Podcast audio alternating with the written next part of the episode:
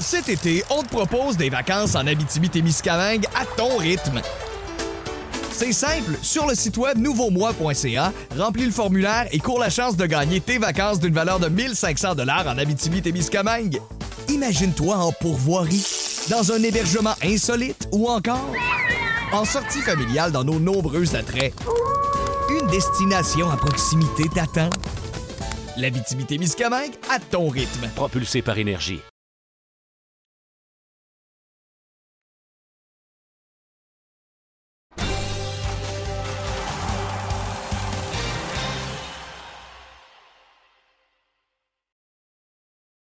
Bienvenue à compte complet, notre balado qu'on vous présente chaque semaine sur le monde du baseball, analysant en compagnie de Mark Griffin. Et euh, cette semaine, on va s'attarder sur les choix, on va s'amuser cette semaine sur les choix des euh, amateurs et euh, bon des directions du baseball majeur quant aux joueurs qui seront au match des étoiles, qui participeront ou non. Marc, on va commencer par les formations partantes. J'ai fait un petit test, je me suis amusé. Et j'ai regardé, bon, e-, est-ce qu'on a fait les bons choix chez les amateurs? Et en prenant en considération le WAR pour évaluer les joueurs? Bon. Et ce que j'ai remarqué, on a peut-être fait de meilleurs choix dans la Ligue nationale que dans la Ligue américaine dans l'ensemble. Puis, disons-le, c'est un concours de popularité. Personnellement, je vois rien de mal à ce qu'on choisisse un joueur pour ce qu'il a fait dans le passé comparativement à ce qu'il a fait cette année. Je pense à Freddie Freeman, par exemple, qui était le joueur par excellence l'année passée. Euh, il y en a plusieurs qui ont, qui ont voté pour lui en fonction de ce qu'il a fait les années précédentes. C'est un match pour faire plaisir aux amateurs. Personnellement, moi, je n'ai aucun problème à ce qu'on choisisse des joueurs, en autant qu'ils produisent un peu cette année. Là. Mais moi, j'y vois pas de problème. Ben, je suis d'accord avec toi. Il y, a, il, y a, il y, a, Chris Bryant qui est un exemple, parce qu'il connaît un bon début de saison. Là, c'est, il a de la difficulté. Mike Trout qui a joué à peu près la mm-hmm. moitié des matchs seulement. On connaît évidemment l'historique. La seule chose, Alain, c'est que il y a des joueurs qui connaissent leur meilleure saison de leur carrière. Puis euh, parfois mm-hmm. peuvent être oubliés en raison du fait qu'il y a un gars qui est populaire. Fait oui, je suis d'accord avec toi que on veut voir les, on, on veut voir les meilleurs, on veut voir nos joueurs préférés, c'est clair. Mais euh, parfois, ça peut bloquer un peu le fameux joueur qui pourrait peut-être y aller cette année. Vraiment qu'on c'est rare qu'on fait des oublis majeurs lorsqu'on complète les équipes. Mm-hmm. On est en mesure vraiment de, combler ça, mais ça reste un vote populaire. C'est bien correct comme ça. Mm-hmm. Oui, et je regarde euh, bon, les choix qui ont été faits, quels sont ceux qui sont justifiables de, la part des amateurs? Je vais commencer par la Ligue nationale, et là, je fais référence au WAR. Euh, il n'y a personne qui va remettre en question le choix de Fernando Tatis, tu comprendras. Là. Et comme voltigeur, ben, Acuna Castellanos, même Arenado. Écoute, Arenado est deuxième derrière Manny Machado. Tu ne te tromperas pas de ce côté-là. Freddie Freeman, on a mentionné la raison pour laquelle il est là. Bref, il y a peut-être Adam Fraser qu'on pourrait remettre en question, mais il a une bonne saison. Il a été voté par des partisans. Euh, écoute, si on avait pris selon le WAR, on aurait eu un avant-champ composé pratiquement de trois joueurs des Padres de San Diego avec Jake Cronenworth, ce qui donne une idée, je pense, de la qualité de l'équipe des Padres. Oui, absolument. Euh, tu as tout à fait raison de le mentionner. Euh, mais, mais écoute, comme tu le dis, regarde au troisième but, le choix de Machado, Arenado, tu mets ça n'importe quel côté, tu te trompes absolument pas. Euh, mm-hmm. On s'entend là-dessus. par contre, bon, Arenado de retour au Coors Field, même s'il a déjà fait son, son retour officiellement. Là, ça va dans l'uniforme des Cards de Saint-Louis qui va se présenter au match des étoiles au Colorado. il y a des belles histoires derrière, derrière tout ça, mais je suis d'accord avec toi. Les, les Padres, même s'ils sont encore troisième dans la division Ouest, euh, il reste beaucoup de baseball à jouer pour, euh, pour peut-être rattraper les Dodgers et ou les Giants, évidemment. Est-ce qu'il y a des joueurs qui. on, va y aller avec la Ligue nationale. Il y a des joueurs là-dedans, bon, je ne sais pas, soit des oubliés ou des joueurs là, que, bon, sur lesquels je dis, bon, peut-être j'aurais choisi un tel, euh, il n'y a peut-être pas d'affaire là. Est-ce qu'il y a des. Pas cette année, Alain, parce que, tu sais, je regarde, justement, on parle des Giants, là. Bon, il y, a, certainement des gars responsables, euh, puis je suis content de voir que Brandon Crawford, que tout le monde pensait peut-être que ses meilleures années étaient derrière lui. Euh, à la limite, les gens pensaient peut-être même qu'on euh, allait tenter de s'en débarrasser d'une manière. C'est un gars qui prend de l'âge, un joueur d'arrêt court. Écoute, je suis tellement content que ce gars-là, ça, c'est des beaux exemples de gars qui reviennent fort cette année, qui soutiennent leur équipe d'une manière extraordinaire. Et évidemment, on les, on les, on, leur donne cette petite tape dans le dos là, en se présentant au match des étoiles. Moi, je trouve ça fantastique. C'est des belles histoires. Oui, oui, et Buster Posé, d'ailleurs, je pense, c'est l'image avec Crawford euh, de euh, cette, saison remarquable des Giants de euh, San Francisco. J'ai soulevé quelques noms de joueurs qui ont peut-être été oubliés. Celui qui vient en tête de bon, j'ai mis un lanceur, des joueurs de position, Ligue nationale toujours, Wade Miley des Reds de Cincinnati. Euh, écoute, il a toute une saison avec les Reds. Euh, si les Reds sont là, c'est parce que leur personnel de lanceurs partant font un travail admirable. J'aurais aimé ça qu'ils soient là. Match en point Nico sur cette année.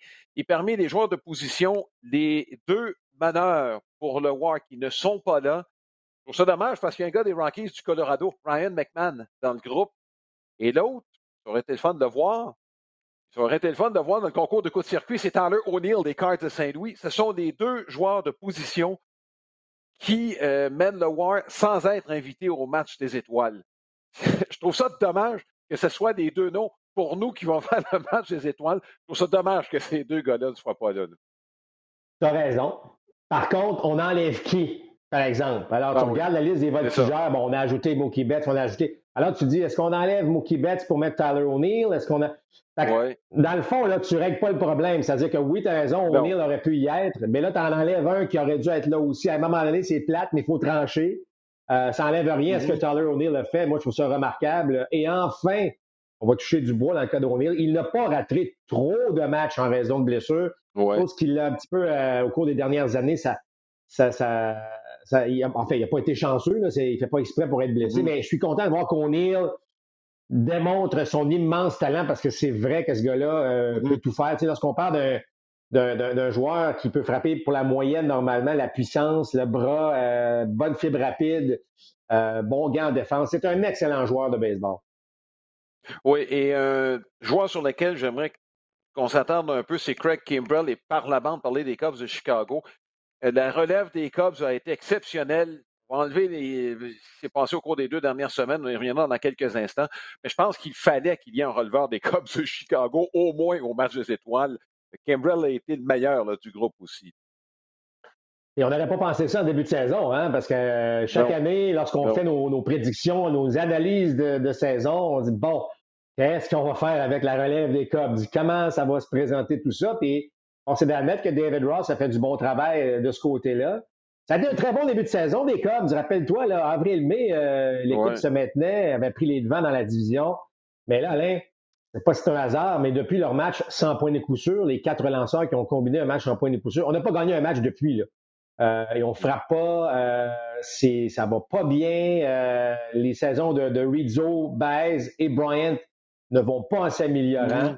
Alors, content pour Kimbrell, effectivement, du côté individuel, mais en termes d'équipe, je trouve que là, ça se garde drôlement. Et là, les Cubs auront des décisions, Alain, très sérieuses à prendre rapidement. Qu'est-ce qu'on fait? On a trois joueurs autonomes.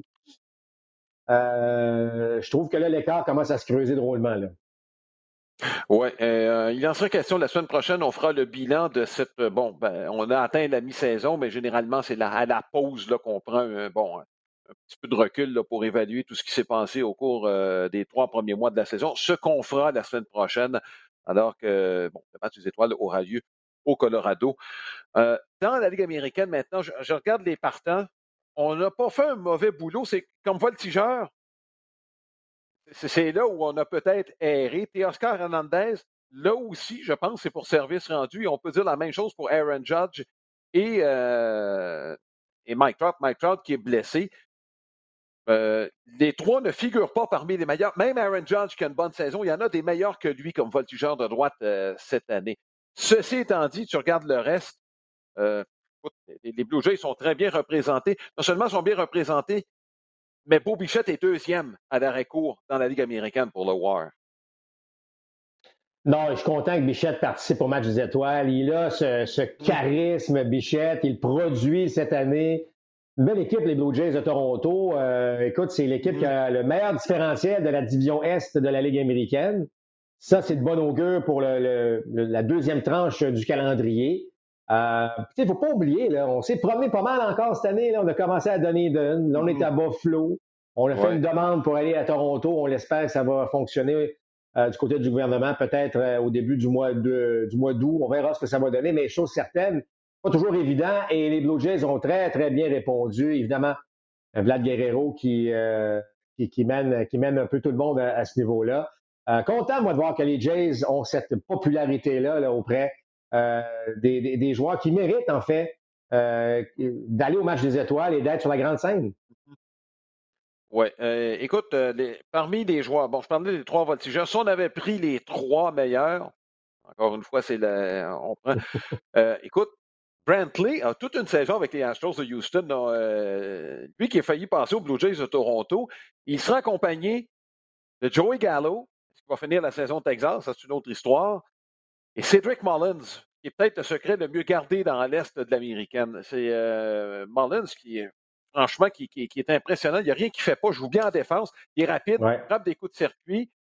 Euh, est-ce qu'on parle d'un joueur à cinq qualités dans le cas de Mullins? Cet été, on te propose des vacances en Abitibi-Témiscamingue à ton rythme. C'est simple, sur le site web nouveaumois.ca, remplis le formulaire et cours la chance de gagner tes vacances d'une valeur de 1500 dollars en Abitibi-Témiscamingue. Imagine-toi en pourvoirie, dans un hébergement insolite ou encore en sortie familiale dans nos nombreux attraits. Une destination à proximité t'attend. L'Abitibi-Témiscamingue à ton rythme. Propulsé par énergie. Ben, ça, tu sais, si tu m'avais demandé la même question pour la Ligue américaine, lui, c'est le joueur peut-être oublié, selon moi, dans, euh, dans mm-hmm. le match des étoiles. Mullins, euh, il est bon. Est-ce que c'est bon? Il joue pour Baltimore. C'est pas toujours facile avec les Orioles, mais wow, quel joueur de balle excitant à regarder. Euh, tu parlais de Brantley également. Je veux pas qu'on mette l'emphase là-dessus, Alain, mais tu sais que là, on a un échantillon assez large bon, de tous les matchs mm-hmm. joués en juin. Bon, l'attaque est supérieure, euh, les rotations de lanceurs sont en diminution, mais un des joueurs qui a profité le plus de ça, c'est Michael Brantley. Tu sais, Alain, tu sais la corrélation qu'on fait avec euh, moins de rotation, plus de balles frappées d'aplomb, ben c'est Michael Brantley qui a vraiment profité. Bon, j'imagine de certains lanceurs qui ont bon, moins de rotation, mais Brantley, en ce moment, frappe à peu près tout ce qui bouge. Alors lui, ça a toujours été un grand frappeur. Puis, euh, je veux dire, on dirait que plus il vieillit, meilleur il devient. C'est pas nécessairement un frappeur de puissance, mais c'est sûr que le style de Brantley, bon, c'est pas 40 circuits, c'est pas, c'est juste bon. C'est très, très bon, mais ça n'a pas le, je vais employer le terme anglais, là, ce qui n'est pas nécessairement très bon, mais il n'y a pas le swag peut-être de certains joueurs qui fait que parfois il est peut-être tombe peut-être entre deux chaises à ce mm-hmm. niveau-là. Oui, et euh, je reviens avec encore le même, euh, le fameux War, qui ont les meilleurs War parmi les joueurs qui n'ont pas été sélectionnés? Euh, écoute, Casey Mize, chez les lanceurs des Tigers de Détroit, qui au cours des dernières semaines va très, très bien. bon, fallait choisir un gars des Tigers, on a choisi Grégory Soto. C'est bon. J'aurais aimé ça voir Mize qui est arrivé avec un grand battage de publicité, je crois, première ronde. Et JP Crawford, chez les joueurs de position, avec les Mariners de Seattle, euh, des Mariners qui jouent au-dessus de 500 contre toute attente, se maintiennent avec des équipes en difficulté. Je pense à Cleveland, entre autres. Euh, dans l'Est de l'américaine, les Rays commencent à baisser. Je pense ça va se replacer. Mais je pense qu'on. Euh, est-ce qu'il y a une ouverture pour les Mariners? je peux parler de Crawford, là, mais est-ce que les Mariners pourraient jouer des tours malgré leur différentiel négatif?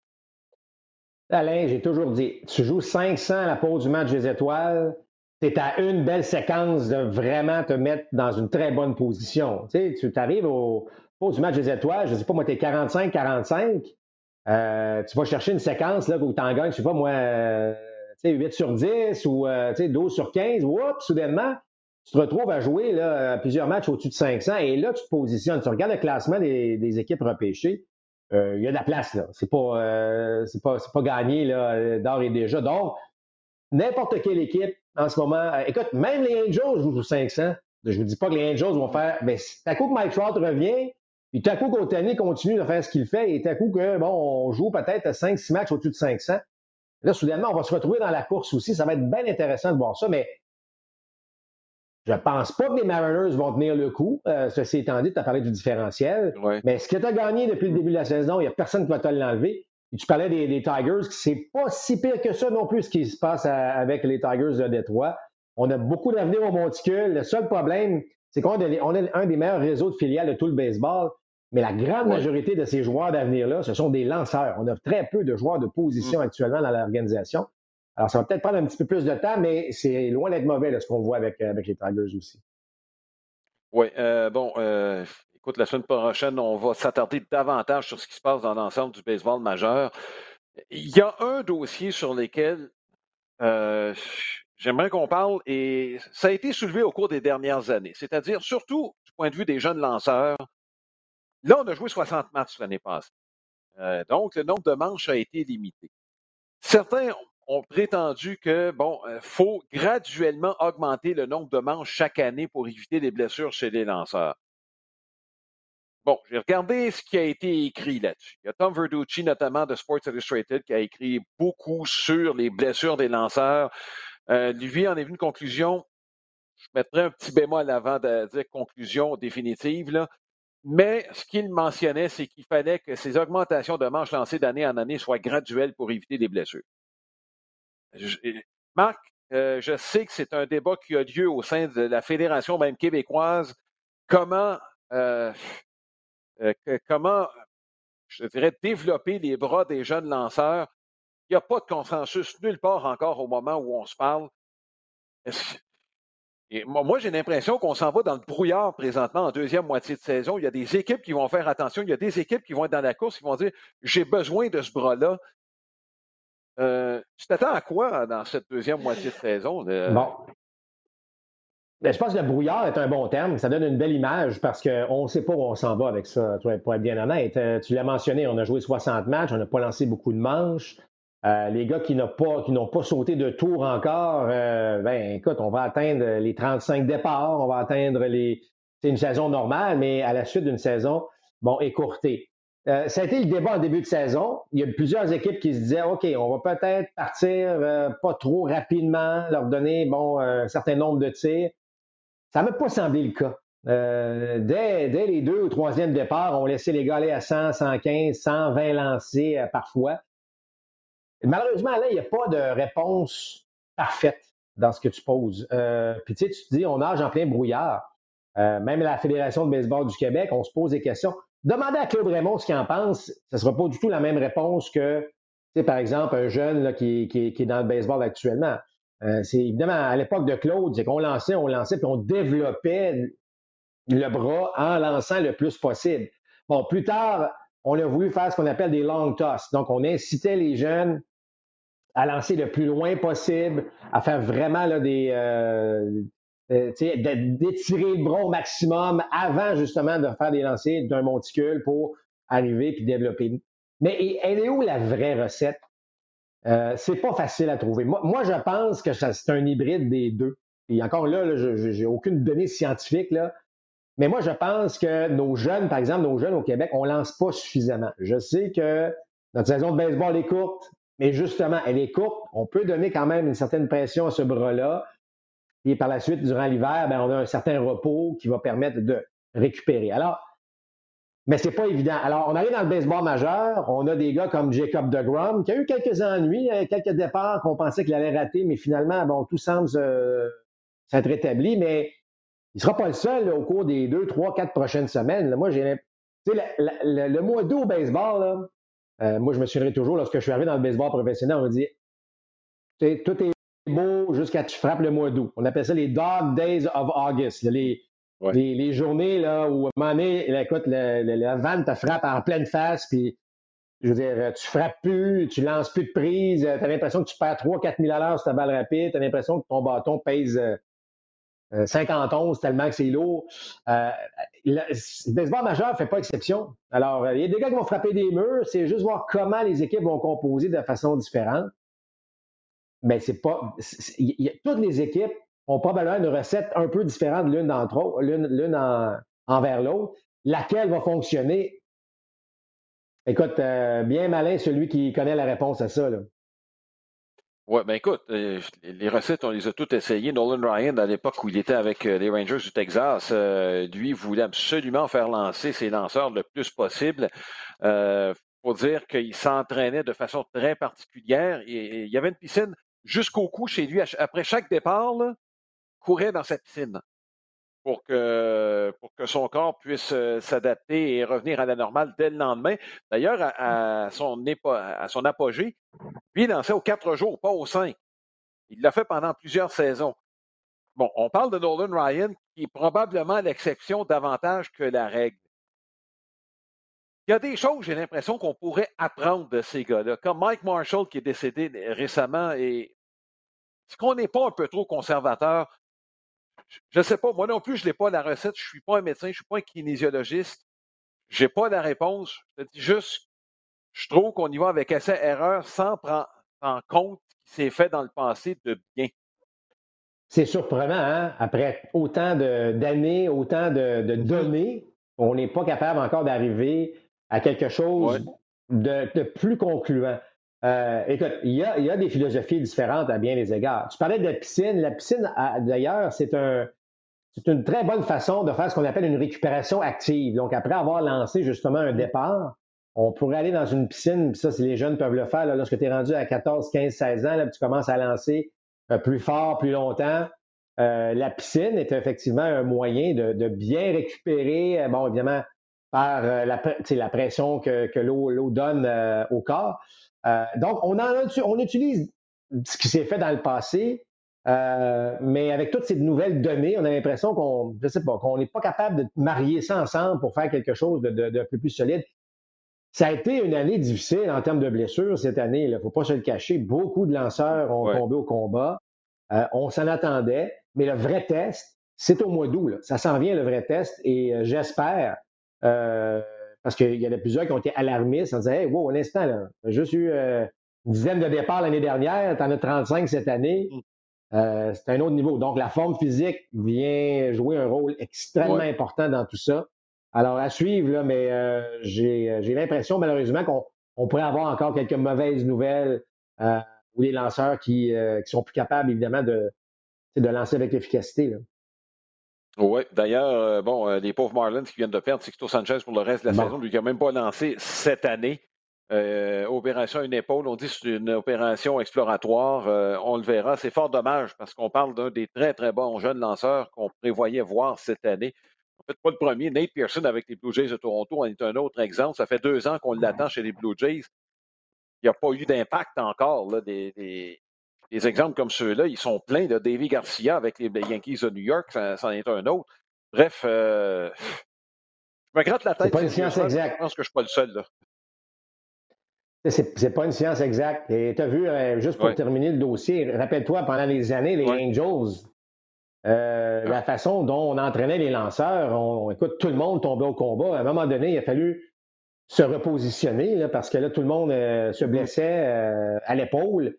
Euh, donc, à un moment donné, ben, alors, au moins, on fait des essais-erreurs. Le problème, c'est quand on fait essais-erreurs, les erreurs coûtent très, très cher. Alors, c'est pas toujours évident. Oui.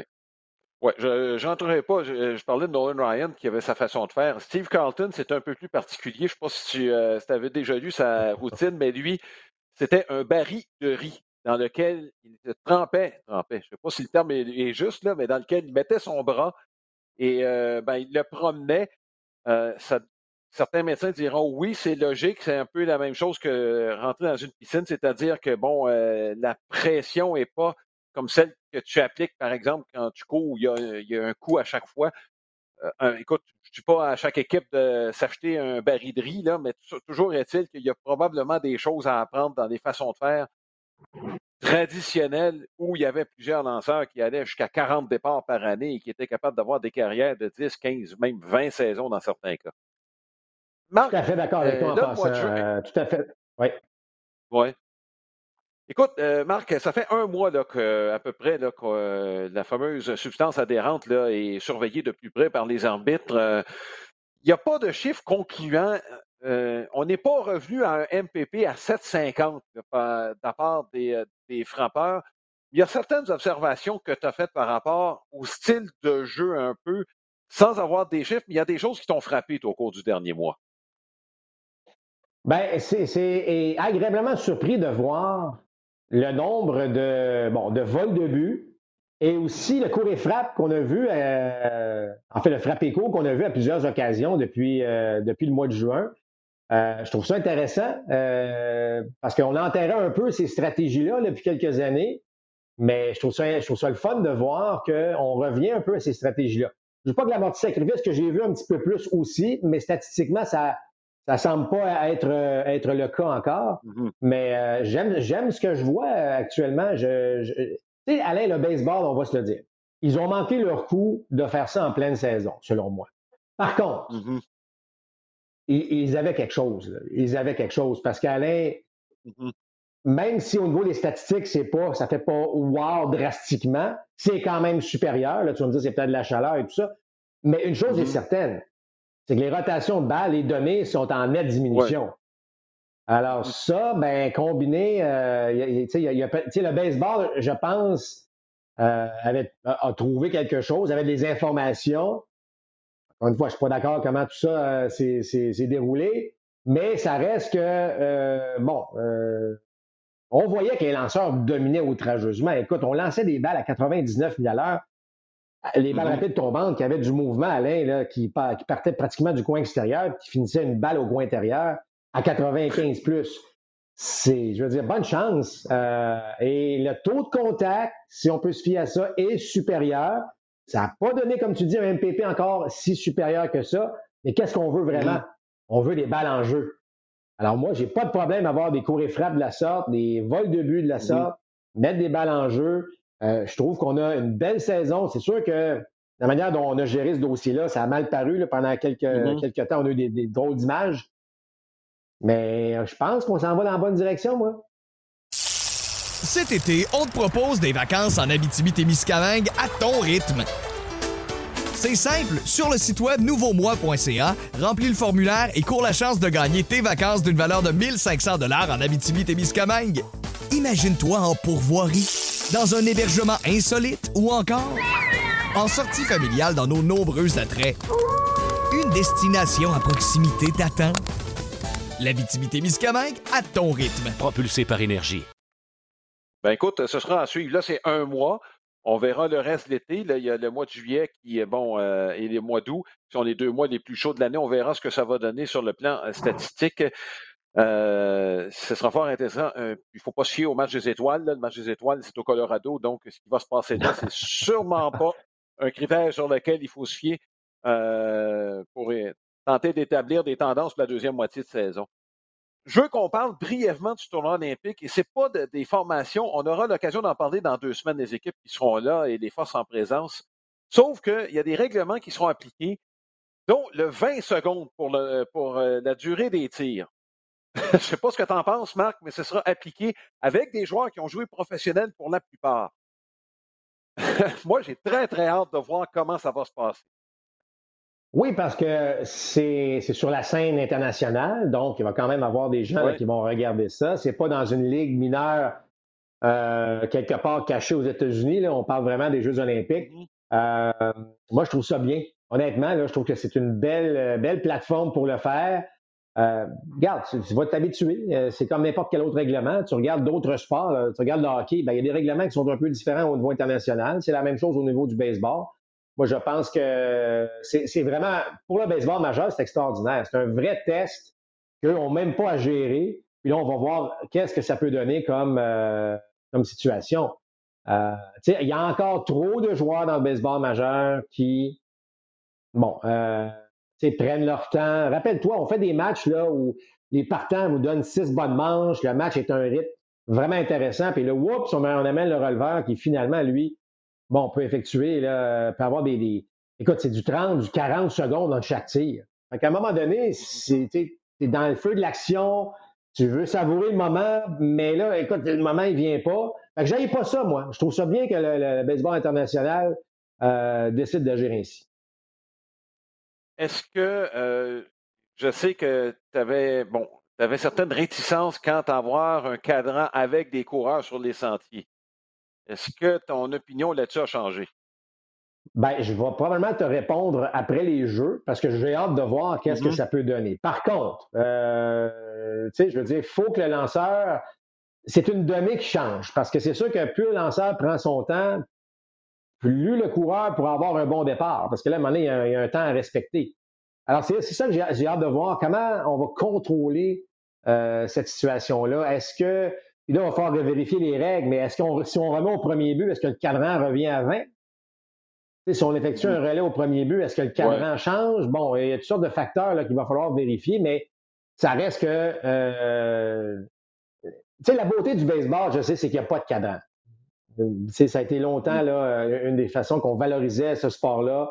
Et on disait tout le temps, puis encore aujourd'hui, prends ton temps, prends ton temps avant de lancer, prends ton temps avant de t'installer. Mais tu sais, ça évolue, hein, la société évolue, tout va un petit peu plus vite. Mm-hmm. Ouais. Moi, j'accepte quand même bien le fait qu'il peut y avoir un cadran à l'intérieur même mm-hmm. du sport, mais qu'on ne faudrait pas dire qu'il faut jouer les matchs à l'intérieur de trois heures, sinon. Euh, non, non. C'est terminé, tu comprends? Fait que faut garder quand même cet aspect-là. Mais sais-tu quoi? C'est ce genre de règlement-là que si on applique éventuellement, dans 3-4 ans, là, il va être oublié. Les joueurs vont, s'être habitués, puis là, on va embarquer dans quelque chose. C'est sûr que la première année, souvent, d'une règle comme ça, on fait, ben voyons donc. Ben, c'est comme la règle des trois coureurs, des trois frappeurs qu'un releveur doit affronter. Ben, mm-hmm. ça fait partie maintenant du jeu, on le comprend, puis euh, c'est plus, on n'en fait plus de cas tant que ça. Alors, l'impression que ça pourrait faire la même chose éventuellement. Oui, je pense que le, pire exemple euh, du baseball ce qu'on doit éviter, euh, je ne sais pas si c'était la première année ou ta deuxième année, euh, Marc, que tu jouais, mais on avait décidé d'appliquer à la lettre le règlement de la feinte illégale. Et ça avait été le festival de la feinte illégale. C'était à la fin des années 80. Donc, je ne sais pas si c'était encore professionnel à ce moment-là. Ici, on avait appliqué ces règles-là au niveau mineur mais c'était une farce. Euh, le nombre de feintes illégales euh, s'était multiplié euh, au point où ça rendait le match désagréable. Oui, ben je l'ai vécu absolument. Mais tu sais, les, lanceurs, ben oui. Mais les lanceurs, bon, c'est correct. Je, tout le monde, je dis lanceurs, mais les frappeurs aussi. On cherche toujours une manière de. Bon, je ne veux pas employer le mot tricher, là, parce que ce n'est pas le bon terme, mais d'avoir un petit avantage. Alors, combien de fois, moi, j'étais un voleur de but, donc tu comprendras que j'avais la concentration sur les pieds du lanceur. Mais si c'est le pied, pour un lanceur droitier, par exemple, imaginez que vous êtes au premier but, vous prenez un écart, ben le lanceur droitier doit lever sa jambe gauche pour aller au marbre, puis si évidemment il retire son pied de la plaque avec sa jambe droite, ben là, va aller soit au premier but ou va juste retirer son pied de la plaque. Mais combien de lanceurs faisaient à l'époque juste lever le talon droite à peine, puis là, soudainement, whoop, euh, levait le pied gauche. Alors, tu n'avais jamais de bon départ. Alors, on voulait, on trouvait que ça trichait beaucoup, les gauchers aussi. C'est une autre situation où les arbitres détestaient ça euh, au possible à l'époque. Les arbitres, bon, euh, tu sais, parce que comme tu le dis, tout était appelé. C'était pas le fun. Tu voulais voler un but pour de vrai, tu voulais pas forcer l'adversaire à faire une feinte irrégulière. Mais toujours est-il que ça s'est éliminé par soi-même, cette affaire-là c'est qu'à un moment donné, le message est passé. Les lanceurs ont arrêté d'avoir un petit avantage au niveau euh, des pauses, au niveau des gestes qu'ils posaient. Puis on est reparti sur une ère où on n'en a pas entendu parler depuis 25 ans. Tu sais, des fois, ça fait mal, euh, on se pose des questions, c'est quoi ce règlement-là, mais peut-être que c'est pour le bien du sport, puis il s'oublie par la suite euh, dans l'action. Ouais. Écoute, Marc, deux questions rapides pour terminer ce balado. Est-ce que les Cubs, avec ce qui vient de se passer, sont vendeurs? Oui.